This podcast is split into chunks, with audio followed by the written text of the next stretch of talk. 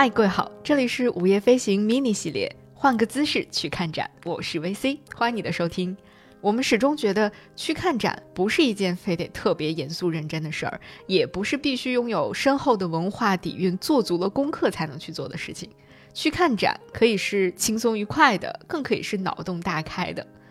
我觉得在我过往的看展经验当中。嗯，起到关键性作用的是我第一次去波士顿现代艺术博物馆看展的那次体验。当时呢，带领着我们的那位美国老师问大家说：“同学们觉得在看展的时候有什么需要注意的吗？”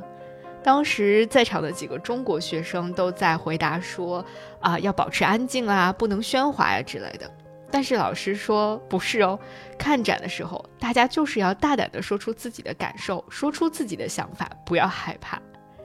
那一次，我好像是人生当中第一次体会到了看展的快乐，就是你不必害怕自己说错，让一个完全空白的自己去感受每一个出现在你眼前的作品，就是享受当下，那种感觉真的棒极了。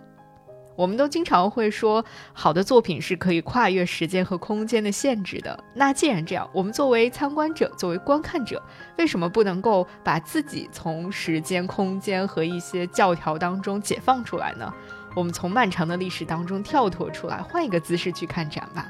我相信，真的好的作品，就是可以让我们拥有更多的解读空间，可以用不同的价值观与之进行碰撞的。